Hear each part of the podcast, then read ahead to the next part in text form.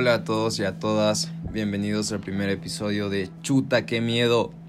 En este primer episodio tenemos un tema muy interesante de que hablar, pero primero les quiero presentar a la persona que nos va a acompañar esta noche. Mi querido compañero eh, Andrés. Andrés, ¿qué tal? ¿Cómo estás? Hola Marcelo, mucho gusto, muchas gracias estando aquí esta noche.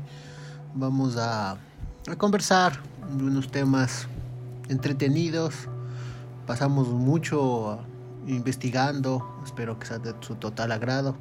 Entonces, vamos a darle, vamos a proseguir y espero que lo disfruten, como nosotros lo disfrutamos haciendo.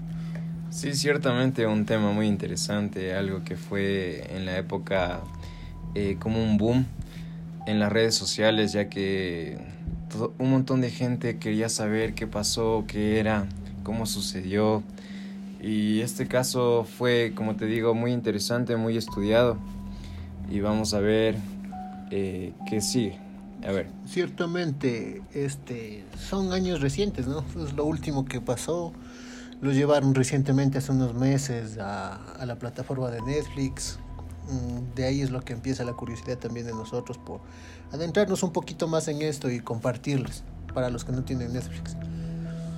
A ver, el caso del que le vamos a conversar es el caso de Elisa Lam, un caso que tal vez todos eh, ya conocen, unos que otros no, pero es muy conocido por mucha gente, ya que fue hablado por youtubers, por canales de televisión, por incluso reportajes se habían hecho, documentales. Es este caso.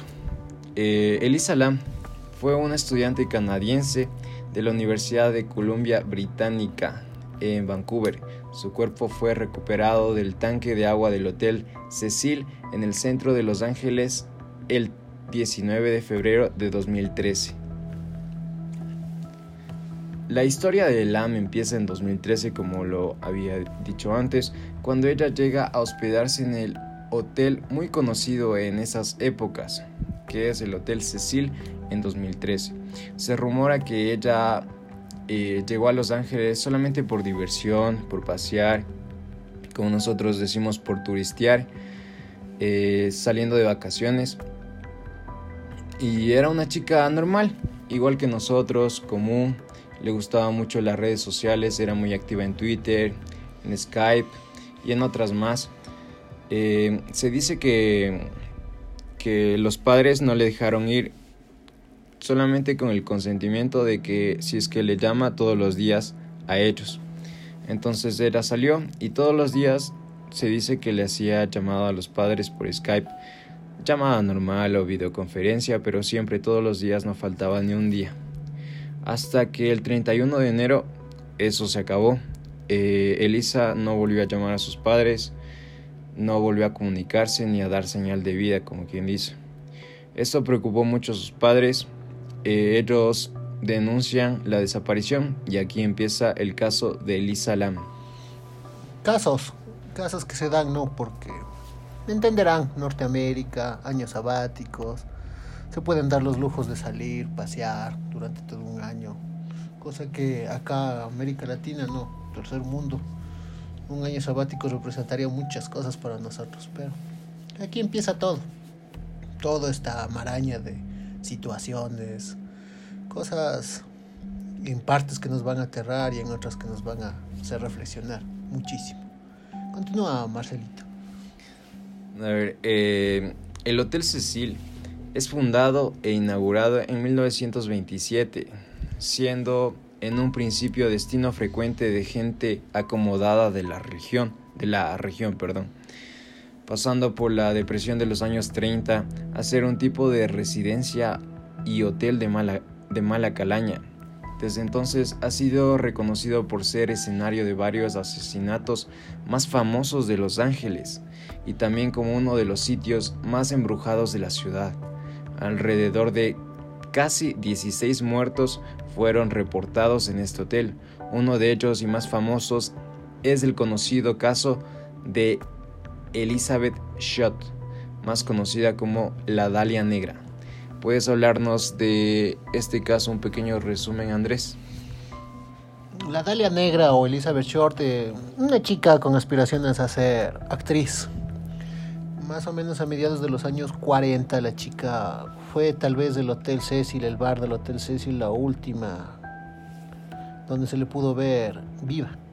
Días después fue encontrada descuartizada de manera brutal y hasta la fecha nunca, nos, nunca se pudo dar con el asesino. Fue uno de los misterios y de los asesinatos más atroces de la época. Hasta ahora ver las fotos o ver todo ese tipo de interpretaciones es una cosa wow. Para el año es sorprendente. wow. Ah, Sí, muy loco, es muy brutal, muy, muy... Hay gente muy loca en este planeta, te puedes dar cuenta de eso, solo con estos actos que, que más que no, más que todo el odio que lleva esa gente para hacer tremenda atrocidad con esa pobre, con esa pobre chica que no creo que haya hecho daño a nadie, pero quién sabe. A ver, eh, con, con, con el tiempo pasan los días, casi ya por el 9 de febrero, los huéspedes del Hotel Cecil eh, se empiezan a quejar del olor, del sabor del agua del hotel, diciendo que esta está teñida de color rojizo o marrón. El personal de limpieza y demás empleados del hotel revisan los tanques de agua. En esta descubren en la parte superior del hotel y encuentran el cuerpo de una chica desnuda y ya en estado de descomposición. Esta chica era Elisa Lam. Ah, un dato aquí interesante tal vez, lo más intrigante y lo que le da un aire aterrador a este caso es como, como tuvo acceso la chica a estos tanques tan pesados de agua y con una con una con una tapa tan pesada que ni siquiera entre dos hombres podían levantarlo. ¿Cómo, podía, ¿Cómo pudo haberlo hecho ella y meterse en esos tanques?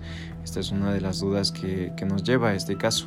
Sí, y es lo que ha inspirado a tratar de seguir esto como un posible asesinato tal vez, algún caso de historia paranormal. Mm, no lo sabemos porque a la mayoría de, de hoteles que tienen este tipo de infraestructura no se puede simplemente coger y acceder. Muy perturbador el caso y con muchas incógnitas en él. Actualmente ya se sabe el por qué sucedió esto.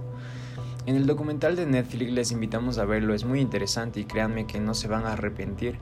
Resuelven el caso paso a paso, con diferentes entrevistas a familiares o gente del hotel. Es uno de los documentales más interesantes que he visto y lo recomiendo 100 al 100. Eh, bueno, bueno amigos y amigas, aquí terminamos el programa de esta noche, espero que haya sido de su total agrado.